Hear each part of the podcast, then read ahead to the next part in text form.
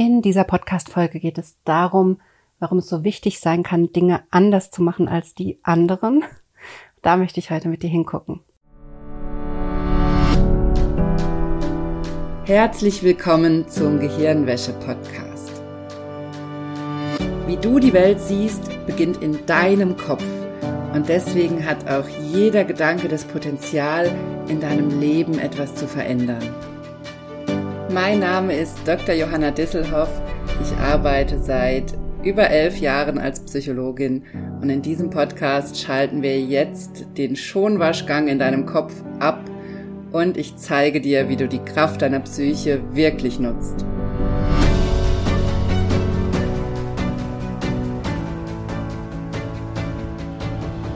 Hallo, schön, dass du eingeschaltet hast im Gehirnwäsche-Podcast. Ich freue mich natürlich sehr, dass du dabei bist, wie immer. Und wie immer habe ich auch ein sehr, sehr wichtiges Thema für dich dabei. Nämlich heute möchte ich mit dir darüber sprechen, wie wichtig das sein kann, Dinge anders zu machen als die anderen. Denn ich sehe das immer wieder, dass wir uns sehr unter Druck setzen, wenn wir merken, dass wir Dinge anders machen als andere. Und dass wir da sehr viele, teilweise sehr negative Gedanken darüber haben, weil wir Dinge anders machen. Gleichzeitig aber vielleicht auch schon spüren, dass es für uns ja gar keinen anderen Weg gibt. Also dass der Weg, den die anderen gehen, und die anderen, das ist jetzt hier so pauschal, aber kannst einfach mal für dich gucken, was das in deinem Leben ist oder an welchen Stellen in deinem Leben du dich dadurch unter Druck setzt, dass du Dinge anders machst als die Menschen um dich rum oder als du denkst, dass es sein sollte. Und das kann sehr, sehr viel Druck machen, wenn wir da merken, wir machen Dinge anders Vielleicht, weil wir den Weg der anderen schon oder diesen gesellschaftlichen Weg oder das, was wir denken, was wir tun sollten, schon ausprobiert haben und gemerkt haben, das funktioniert für uns nicht. Vielleicht aber auch, weil wir intuitiv spüren, dass wir bestimmte Wege nicht gehen wollen und es anders machen möchten. Und da möchte ich heute mit dir hingucken, weil ich das so ein wichtiges Thema finde und weil ich in den letzten Wochen so oft in meinen 1 zu 1 Sitzungen mit meinen 1 zu 1 Klientinnen aber auch mit Kolleginnen, wo wir uns oft gegenseitig austauschen, beraten, coachen, wir so oft über dieses Thema gesprochen haben und das in mehreren Sitzungen aufgetaucht ist, diese Frage, wie gehe ich damit um, wenn ich Dinge anders mache als andere? Und wie finde ich damit meinen Frieden und wie gehe ich vielleicht auch mit der negativen, mit diesem negativen Feedback um, was dann von außen auf mich zukommt, wenn ich eben nicht konform bin, also wenn ich nicht mit der Masse mitgehe wenn ich systematisch Dinge anders mache, als es vielleicht in meiner Familie üblich ist oder als es in meinem Job üblich ist oder als es als Frau üblich ist, auch ein großes Thema, gerade für uns Frauen, die ambitioniert sind, die was erreichen wollen. Ich komme auch immer wieder an die Punkte, wo mir das negativ ausgelegt wird. Und genau da möchte ich mit dir hingucken, wie kannst du damit umgehen und was ist da wichtig für dich, deinen eigenen Weg zu gehen und warum ist es eigentlich so wichtig? Also, lass uns einsteigen in dieses spannende Thema und in diese Frage, wie kannst du deinen eigenen Weg gehen und was ist dabei für dich wichtig?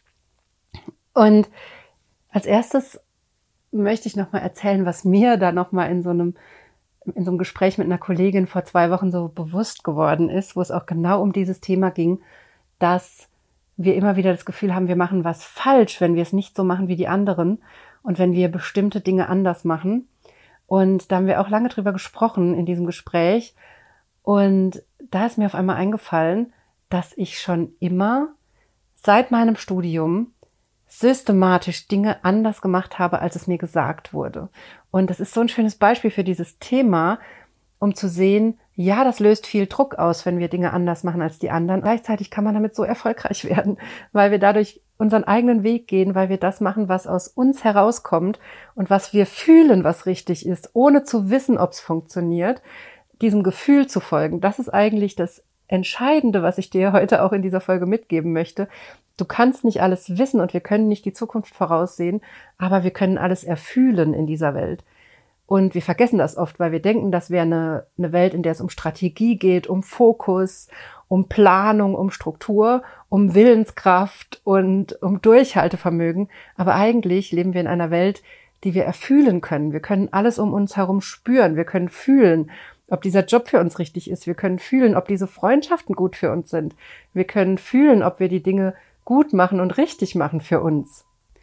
Und mir ist das in diesem Gespräch mit der Kollegin wieder so klar geworden vor zwei Wochen, dass ich in meinem Studium zum Beispiel, da wurde uns gesagt im Psychologiestudium, du hast zwei Möglichkeiten danach Geld zu verdienen. Und das wurde uns regelrecht, also ich weiß nicht, ob, wenn du vielleicht selber Psychologie oder sowas studiert hast, vielleicht war das bei dir auch der Fall. Es wurde uns regelrecht eingetrichtert über Jahre, dass es diese zwei Möglichkeiten nur gibt. Nämlich erstens eine Psychotherapieausbildung und dann als Psychotherapeutin arbeiten und zweitens eine wissenschaftliche Karriere machen. Also in die Wissenschaft gehen, dort einen Doktortitel machen, dann an der Uni arbeiten oder in Forschungszentren und irgendwann Professorin werden oder sowas in die Richtung, ne? oder einfach in der Forschung bleiben. Und dann auch noch so ein dritter Zweig, vielleicht in die Wirtschaft, aber das war immer so, das schaffen wenige und da gibt's wenig Plätze und da gibt's so viel Konkurrenz. Also das wurde immer so dargestellt, als wäre das fast unmöglich. Und diese zwei Haupt, Hauptwege, die man gehen könnte, wären eben Wissenschaft oder Psychotherapie.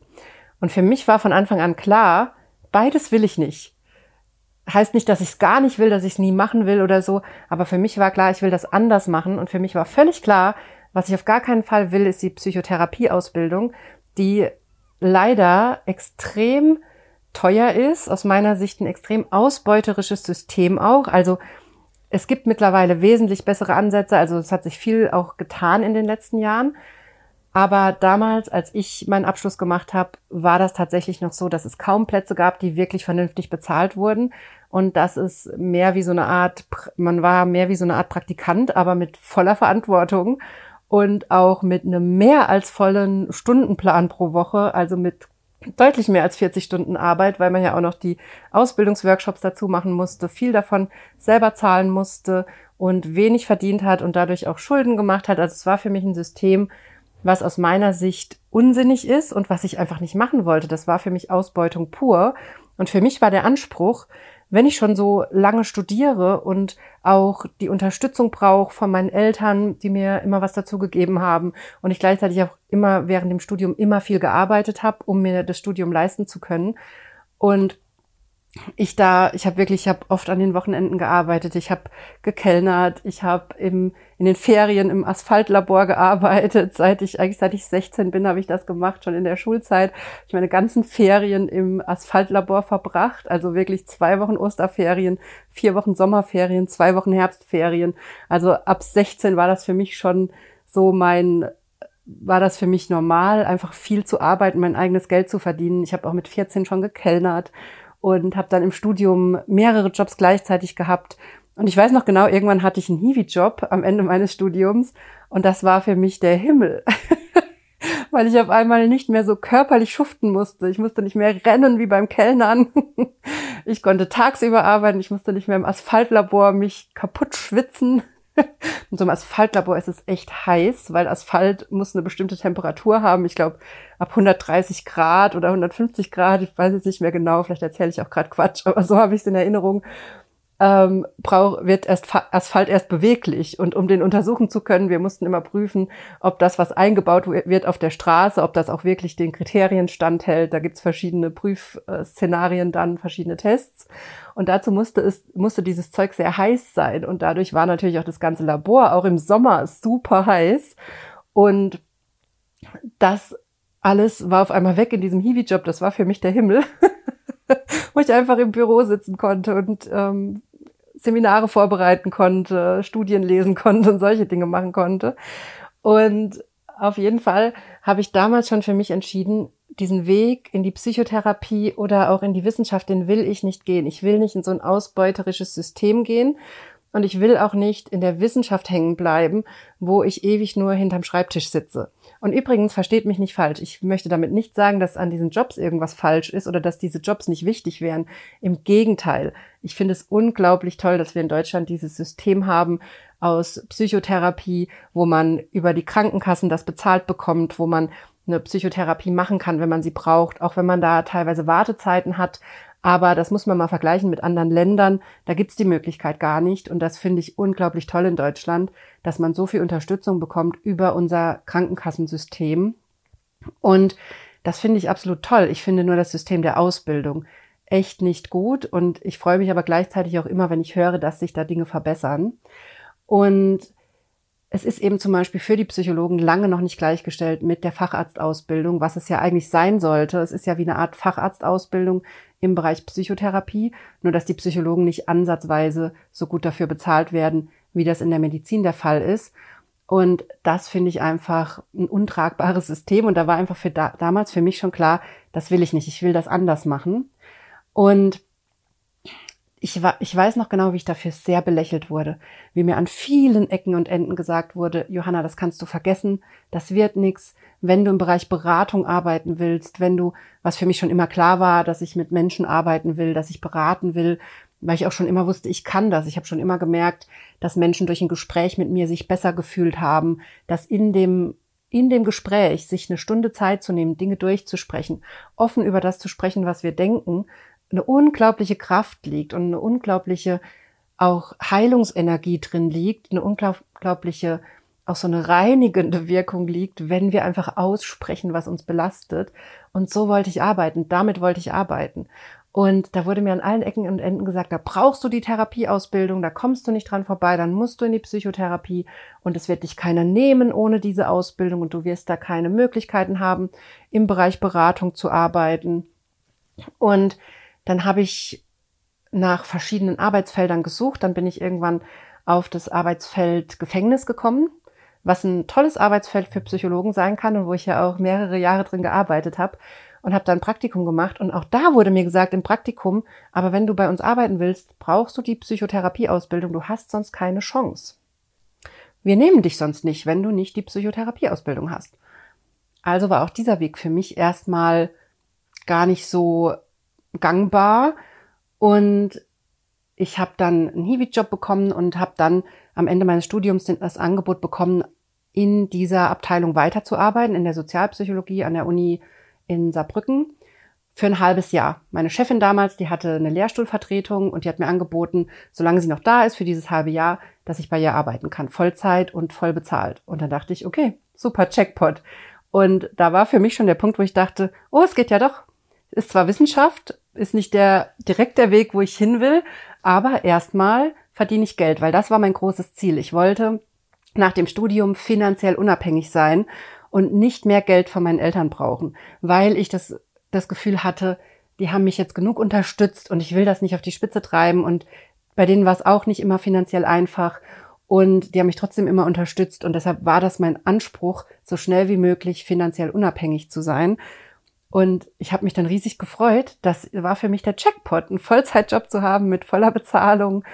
Und auch wenn das erstmal nur ein halbes Jahr war. Und dann hatte ich dieses große Glück, dass meine Chefin mich auch noch dabei unterstützt hat, einen nächsten Job zu finden, weil das war ihr ganz wichtig, weil sie selber das nicht gut fand, dass sie uns nur für ein halbes Jahr Verträge geben konnte, mir und meiner Kollegin. Aber da hat sie uns dann sehr unterstützt und so hat sie mir geholfen, meine Doktorandenstelle zu finden. Und ja, ich bin dann erstmal in die Wissenschaft reingerutscht, obwohl ich vorher immer gesagt habe, das ganze Studium habe ich immer gesagt, ich will das nicht. Und durch meinen Hiwi-Job habe ich aber gemerkt, wie viel Spaß mir das macht, weil ich so eine Neugier habe. Ich habe ja so eine unheimliche Neugier Wer mich kennt, der weiß das. Ich muss immer alles wissen und hinterfragen. Ich muss nichts weitererzählen, darum geht's mir gar nicht. Aber ich habe so ein intrinsisches, intrinsisches Bedürfnis danach, Dinge zu verstehen und zu verstehen, warum Menschen tun, was sie tun, warum sie bestimmte Entscheidungen treffen, warum sie dies oder das machen. Und diese Neugier, die war natürlich in der Wissenschaft unheimlich hilfreich und hat mir unheimlich Spaß gemacht. Und gleichzeitig konnte ich da Seminare halten für für Studenten in der Sozialpsychologie. Das hat mir auch unheimlich Spaß gemacht und gleichzeitig war das Feedback auch ganz toll. Und die waren total begeistert von den Seminaren mit mir. Und es war einfach eine sehr, sehr tolle Arbeit. Und deshalb habe ich mich entschieden, okay, dann gehe ich diesen Weg erstmal weiter, weil ein Doktortitel wird schon nicht schaden. und gleichzeitig ist das ein Weg in der Psychologie, wo man aber direkt schon bezahlt wird. Das heißt, ich wusste nicht, wo der Weg mich hinführt. Es war für mich klar, ich will nicht ewig in der Wissenschaft sein, aber es war für mich gleichzeitig klar, ich will Geld verdienen. Und das war erstmal der Weg, den ich gesehen habe. Also habe ich mich da auf Doktorandenstellen beworben und bin so nach Tübingen gekommen ans Institut für Wissensmedien, wo ich dann promoviert habe, was ich dir, falls du eine Promotionsstelle in der Psychologie suchst, was ich dir wirklich sehr empfehlen kann. ich habe, das war wirklich eine sehr, sehr gute Zeit, die ich da hatte. Und, und dort habe ich dann erstmal wissenschaftlich gearbeitet und gleichzeitig hat mir aber dann eben genau dieser Beratungsaspekt, dieses Arbeiten mit Menschen gefehlt. Und dann habe ich nach einer ehrenamtlichen Stelle gesucht. Eigentlich wollte ich was mit Kindern machen, weil ich vorher so eine Pfadfindergruppe geleitet habe, was mir unheimlich Spaß gemacht hat und mir auch so viel mitgegeben hat. Also ich habe mich da immer so glücklich gefühlt nach dieser Arbeit mit den Kindern. Und sowas wollte ich wieder machen. Und wo bin ich gelandet? In der U-Haft in Tübingen und habe eine Gesprächsgruppe für ähm, inhaftierte Männer gemacht mit einem Verein, der sich dafür engagiert. Der ist auch heute noch aktiv, ganz, ganz toller Verein und ich habe heute noch Freunde durch diesen Verein und freue mich immer, da im Kontakt zu sein. Und das hat mir so viel Spaß gemacht mit den Spaß vielleicht das falsche Wort, aber es hat mir so viel zurückgegeben, diese ehrenamtliche Arbeit im Knast, in der U-Haft. Und die Gefangenen waren dafür auch immer so dankbar. Und da wurde für mich dann doch nochmal der Wunsch laut, im Gefängnis zu arbeiten. Und da habe ich angefangen, nach Methoden zu suchen, als meine, nach zwei Jahren meine Doktorandenstelle ausgelaufen ist in Tübingen. Da habe ich angefangen, nach Möglichkeiten zu suchen, wie ich vielleicht in so eine Gefängnisstelle reinkomme, auch obwohl mir alle immer gesagt haben, es geht nicht. Und habe mich einfach auf diese Stellen beworben und siehe da, ich habe einen Job gefunden in, in NRW, in einer der größten Haftanstalten Europas. Und die haben keine Therapieausbildung vorausgesetzt, weil das System dort anders ist als in Rheinland-Pfalz, wo ich mein Praktikum gemacht hatte, wo mir gesagt wurde, du musst die Therapieausbildung haben. Und in NRW war das damals anders. Und da habe ich die Stelle bekommen und konnte dann auch nach ein paar Jahren nach Rheinland-Pfalz wechseln, weil ich dann die Erfahrung hatte, und dann auch Rheinland-Pfalz gesagt hat, ja, okay, jetzt hast du so viel Erfahrung und du bist so gut, kannst du zu uns kommen. Und ich erzähle das alles, weil ich dir sagen will, dass es sich manchmal total lohnt und dass ich merke, es zahlt sich für mich total aus, dass ich Dinge anders gemacht habe als andere und dass ich das so durchgezogen habe. Für mich hat sich also immer total gelohnt, im Nachhinein Dinge anders zu machen als andere. Und der Punkt ist der, natürlich hat sich das in dem Moment nicht so angefühlt. Es hat sich nicht so angefühlt, als würde ich es richtig machen, weil ich ja nie wusste, was wird das klappen. Ich wusste nicht, wenn ich mich da bewerbe, lachen die mich aus, laden die mich überhaupt ein, habe ich überhaupt eine Chance. Ich wusste nicht, als ich den Job angenommen habe an der Uni, ist das der richtige Weg? Ist das der richtige Weg, in die Wissenschaft zu gehen erstmal und so einen Umweg zu machen, obwohl ich eigentlich was ganz anderes will? Aber ich bin einfach meinem Gefühl gefolgt und ich bin auch einfach dem Weg gefolgt, der sich für mich aufgetan hat und habe immer abgeglichen, ob das Gefühl stimmt. Und ich weiß das noch genau, als ich den Job in Tübingen angenommen habe an dem Forschungsinstitut. Da hatte ich einfach das ganz deutliche Gefühl, dass ich das machen muss aus irgendeinem Grund. Wir haben da in einem Projekt gearbeitet, die haben mir angeboten, mit der Polizei zusammenzuarbeiten in einem Kooperationsprojekt. Und das war so spannend, das war für mich einfach klar, ich muss das machen. Wenn die mich haben wollen, dann muss ich das machen, obwohl es in eine ganz andere Richtung geht, wie ich das vielleicht vorher gedacht habe, wie mein Weg sein sollte. Und es mich eigentlich Jahre in Anführungszeichen gekostet hat, wenn man so will, bis ich in die Selbstständigkeit gekommen bin und jetzt wirklich das mache, was ich immer machen wollte, nämlich Workshops anbieten, Kurse anbieten, in Einzelgesprächen, Einzelberatung arbeiten und all das machen kann. Das hat mich einen langen Umweg gekostet und gleichzeitig habe ich aber da so viel Erfahrung gesammelt und habe so viel Kontakte aufbauen können auf diesem Weg und auch die Zeit im Gefängnis, das ist für mich Gold wert, weil ich durch diese Zeit im Gefängnis so viele verschiedene Situationen erlebt habe, so viele verschiedene Menschen kennengelernt habe. In der Zeit, ich war zeitweise eingesetzt in, in der Abschiebehaft als Vertretung und da habe ich so viele Symptome auch gesehen. Ich habe da erst verstanden, dass alle psychischen Symptome einfach nur durch Druck und Stress entstehen. Alle psychischen Symptome können auftreten, einfach nur zum Beispiel, wenn man Menschen einsperrt und sie Panik haben, sie Angst haben. Und das zu sehen, dass psychische Störungen schlicht und ergreifend entstehen können, wenn wir überfordert sind und uns alles zu viel ist. Das ist was, was ich im Studium nicht gelernt habe. Und da habe ich ganz viel über den Mensch und über die Psyche und über diese Störungen, die es gibt, verstanden, wie sie entstehen, wie sie auftreten können und was auch Situationen mit Menschen machen können. Und das ist für mich auch immer noch heute Gold wert. Ich habe da auch als Psychologe im Gefängnis ist man auch dafür zuständig für die Gefangenen, die zum Beispiel Suizidgedanken haben, sich was antun wollen.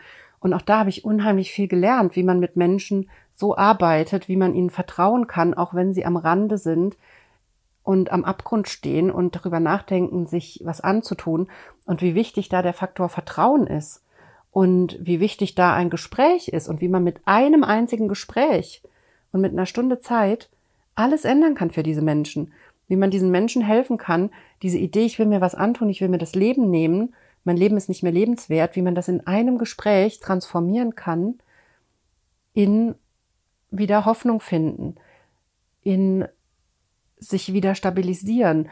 Und das, das war für mich unheimlich hilfreich, diese Zeit im Gefängnis. Und so hat das im Nachhinein alles total Sinn gemacht.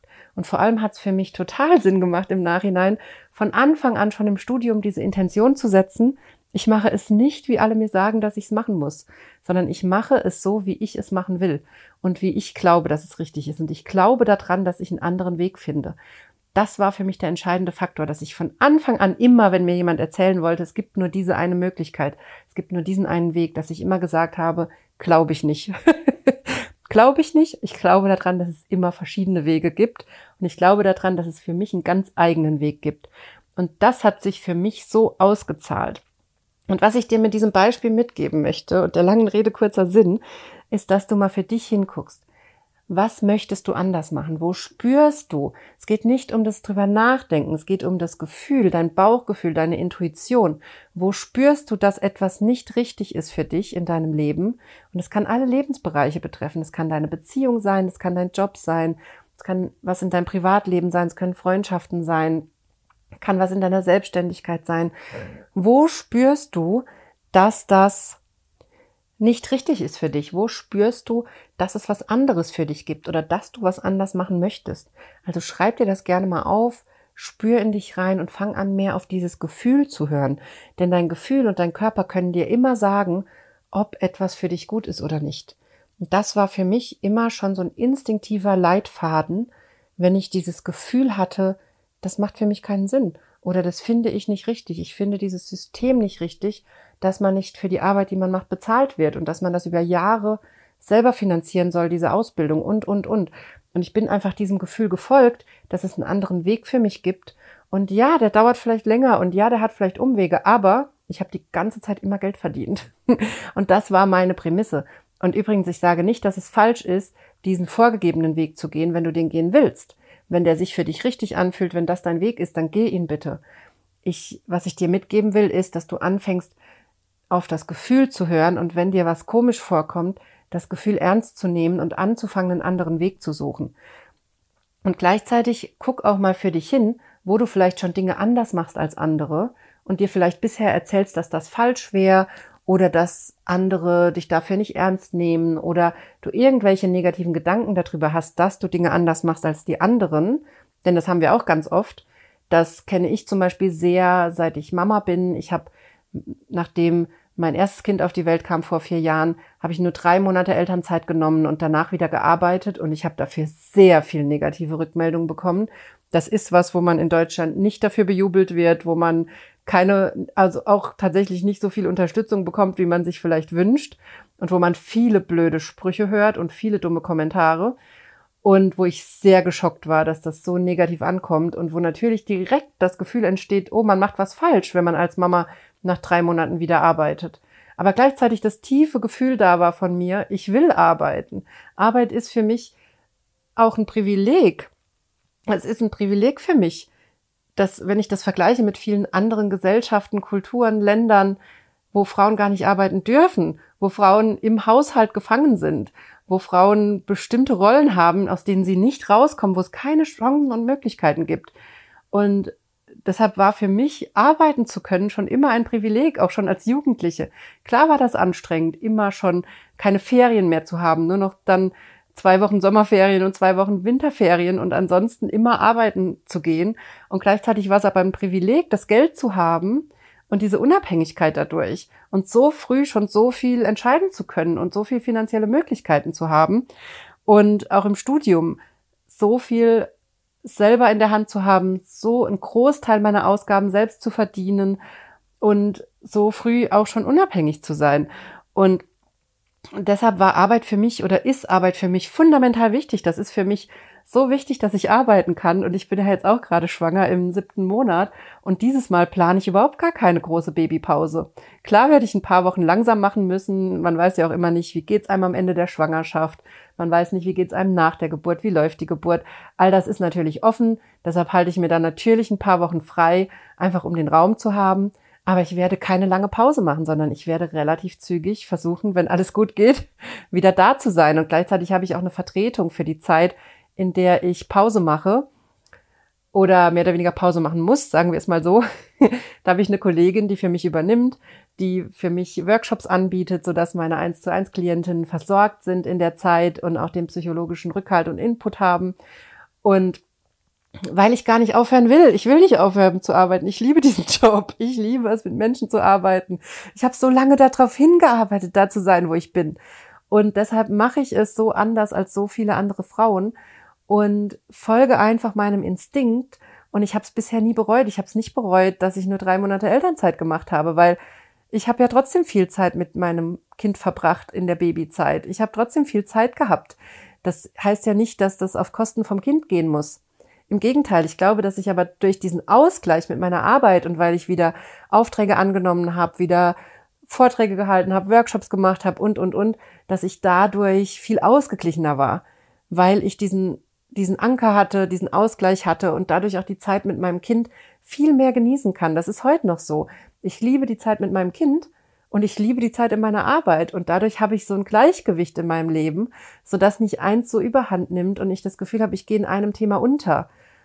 Und das ist für mich total wichtig und das war für mich auch immer klar. Ich musste auf mein Gefühl hören und gleichzeitig habe ich sehr viel negative Rückmeldung dafür bekommen. Und ich möchte mal, dass du da hinguckst, wo diese Themen sind, wo du eigentlich auf dein Gefühl schon hörst und deinen eigenen Weg gehst, aber gleichzeitig das Gefühl hast, da gibt's nur negative Rückmeldung oder das Gefühl hast, du machst das falsch, du machst es so anders als die anderen. Und ich will, dass du da hinguckst, welche Gedanken du dazu hast und dass du anfängst, diese Gedanken zu ändern und dass du anfängst, dir selber viel, viel mehr zu vertrauen und auch rückblickend mal zu gucken, wo du an anderen Stellen schon Dinge anders gemacht hast, als es vielleicht alle anderen tun und zu sehen, wie sehr sich das für dich ausgezahlt hat. Weil das ist das, was mir die Kraft gibt und auch das Vertrauen in meine eigenen Ideen und Impulse und Dinge anders zu machen, ist dieses, diese Erfahrung, dieses Wissen, dass sich das für mich schon immer ausgezahlt hat. Schon immer. Auch wenn ich Umwege gegangen bin, auch wenn sich's nicht immer so angefühlt hat, aber rückblickend hat es sich immer ausgezahlt. Und das möchte ich dir heute mitgeben in dieser Folge, dass du anfängst, auf dein Gefühl zu vertrauen, dass du im Alltag immer mehr reinspürst in verschiedenen Situationen, dass dein Körper dir sagen kann, dass dein Gefühl dir sagen kann, ob das gerade gut ist für dich, ob das hier gerade der richtige Weg ist, ob das die richtige Entscheidung ist. Da möchte ich, dass du reinkommst in dieses Bauchgefühl, in diese Verbindung zu deiner Intuition und in dieses Hören auf dein Gefühl und nicht so sehr auf deine Gedanken, sondern wirklich auf dein Gefühl. Das macht einen riesen Unterschied und das möchte ich dir heute mitgeben. Wenn du möchtest als Hausaufgabe, wenn du Hausaufgaben von mir annehmen möchtest, dann gebe ich dir das mit, dass du als Hausaufgabe anfängst, auf dieses Gefühl zu hören und immer wieder täglich reinzuspüren in deinen Körper, wirklich dir bewusst ein paar Minuten oder Momente Zeit zu nehmen, reinzuspüren, fühle ich mich gerade gut in dieser Situation oder nicht. Und dadurch bekommst du ganz, ganz viel Information. Und das möchte ich heute dir mitgeben, dass du auf dieses Gefühl anfängst zu hören. Wenn du da noch mehr reinkommen möchtest, wenn du das Gefühl hast, du brauchst da Unterstützung oder du weißt gar nicht, wie du da anfangen sollst, in dieses Fühlen, in diese Intuition reinzukommen, dann empfehle ich dir, starte mit meiner Kraftbaumübung, mit meinem Kraftbaumkurs. Den Kraftbaumkurs gibt's aktuell für günstige 19,99 Euro, 9, nee, 19,90 Euro so. ich glaube, es ist 19,90 Euro, nicht 99, aber die paar Cent werden wahrscheinlich nicht den Unterschied machen. Starte mit meiner Kraftbaumübung, denn die ist genau darauf ausgelegt, deine innere Kraftquelle zu finden, dich wieder mit diesem instinktiven Wissen in dir zu verbinden, das, was aus dir herauskommt, was in dir angelegt ist und gleichzeitig ganz viel Ruhe und Gelassenheit in deinen Alltag zu bringen. Das ist also die ideale Übung, mit der du ansetzen kannst, wenn du jetzt nicht weißt, wie du in dieses Fühlen reinkommen sollst, wie du in diese Intuition, dieses Bauchgefühl reinkommen sollst. Und gleichzeitig ist die Kraftbaumübung auch darauf ausgelegt, dein Immunsystem zu stärken, deine Hormone auszubalancieren, deinen, deine inneren Heilungskräfte zu aktivieren, denn all das findet im Gehirn statt und die Kraftbaumübung ist eine Übung, die stammt aus dem Bereich der unbewussten Heilungsprozesse. In meinem Selbsthypnose lernen Online-Kurs zeige ich dir ja verschiedene Teilbereiche der Selbsthypnose und ein Teilbereich sind die Übungen, die unbewusste Heilungsprozesse anregen und darauf ausgerichtet sind, dass zum Beispiel das Immunsystem gestärkt wird, dass der Körper in, in diese Regeneration geht, also dass er aus dem Stress aussteigt und dass die Teile des Körpers aktiviert werden, die für Regeneration zuständig sind. Und aus dem Bereich stammt die Kraftbaumübung und deshalb ist sie ideal dafür geeignet, um da einzusteigen in die Selbsthypnose, wenn es einerseits darum geht, wieder in deine innere Kraft zu kommen, dich wieder auszugleichen, zu dir selbst zu kommen, aber auch körperliche Heilungsprozesse in Gang zu setzen, wenn du mit verschiedenen auch körperlichen Symptomen arbeiten möchtest und da in die Selbsthypnose einsteigen möchtest. Also das ist eine sehr universell einsetzbare Übung, mit der du sehr, sehr viel machen kannst. Und gleichzeitig hast du in dem Kraftbaumkurs auch zwei Workshop-Aufzeichnungen mit mir drin, wo ich nochmal verschiedene Aspekte zum Thema Hypnose genau erkläre und wo ich auch nochmal genau auf das Thema Stresshormone und Symptome durch Dauerstress eingehe und auch da erkläre, wie du die Kraftbaumübung jeweils nutzen kannst. Und deshalb möchte ich dich dazu herzlich einladen. Komm in den Kraftbaumkurs. Und ansonsten wünsche ich dir eine wunderbare Woche und wir hören uns nächste Woche wieder hier im Podcast.